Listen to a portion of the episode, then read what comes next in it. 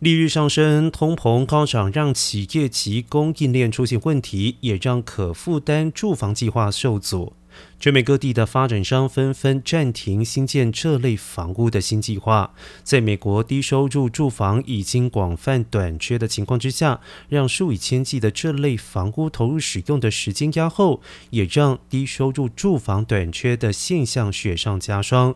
根据全国低收入住房联盟的统计显示，可负担住房短缺的情况在过去几十年一直恶化。向最低收入租客提供的可负担住房短缺七百万个单位。